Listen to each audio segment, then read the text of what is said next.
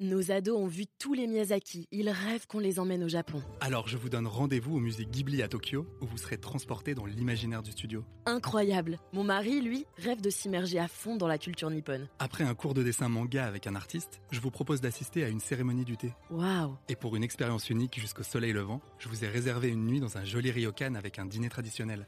Je nous y vois déjà. Avec Marco Vasco, ne rêvez plus, vivez votre voyage l'esprit libre. Au rendez-vous sur marcovasco.fr pour imaginer votre prochain voyage sur mesure.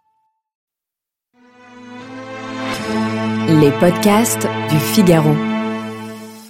Gluten, arachides, crustacés ou produits laitiers, au restaurant, la liste des allergies à décliner n'a cessé de s'allonger. Alors que nous voilà entrés dans une ère de grande intolérance, celle de l'alcool reste sans doute l'une des plus délicates à diagnostiquer. Et je vais vous dire pourquoi.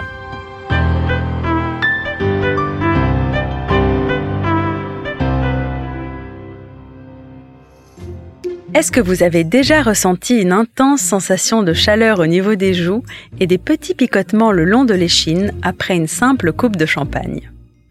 Si la réponse est oui, et qu'il ne s'agit pas du jour où vous avez été foudroyé par un coup de foudre, il se peut hélas que vous soyez atteint de ce qu'on appelle communément l'Asian flush, ou en bon français, le syndrome du rougissement asiatique.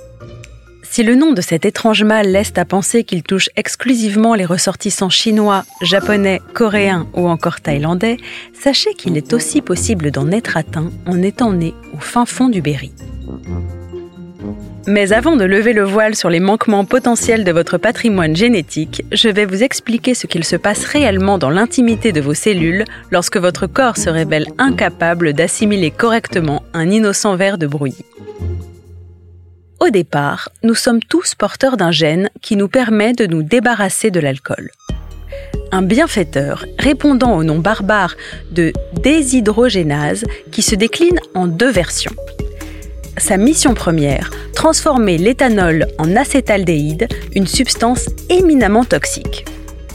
C'est là qu'intervient ce qu'on appelle l'aldéhyde déshydrogénase, qui permet tout simplement de métaboliser correctement votre kir sans passer par la case écrevisse, en transformant le poison en acide acétique, une sorte de vinaigre beaucoup plus facile à éliminer.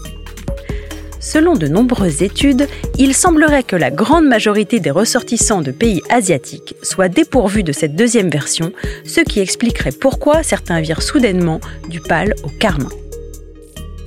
Mais n'allez pas vous croire protégé de la moindre réaction allergique à l'alcool avec un pédigré manifestement 100% français. La nature n'en étant pas à sa première facétie, il existe aussi des allergies qui n'ont pas le moindre rapport avec vos gènes. Tout d'abord, une rarissime intolérance à la molécule d'alcool qui se manifeste d'un coup d'un seul par une crise d'urticaire, un emballement du rythme cardiaque, voire un évanouissement dans un registre encore plus spectaculaire. Ensuite, une allergie au sulfite qui vous colle immédiatement la barre au front et quelques difficultés à bien respirer. Si vous vous reconnaissez, vous pouvez désormais choisir de vous abstenir ou de continuer. Et dans ce dernier cas, c'est ce qu'on appelle un déni d'initié. Merci d'avoir écouté ce podcast. Je suis Alicia Doré, journaliste vin. Vous pouvez retrouver Parlons Vin sur Figaro Radio, le site du Figaro et toutes les plateformes d'écoute. Si vous avez aimé cet épisode, n'hésitez pas à vous abonner et à laisser votre avis. À bientôt!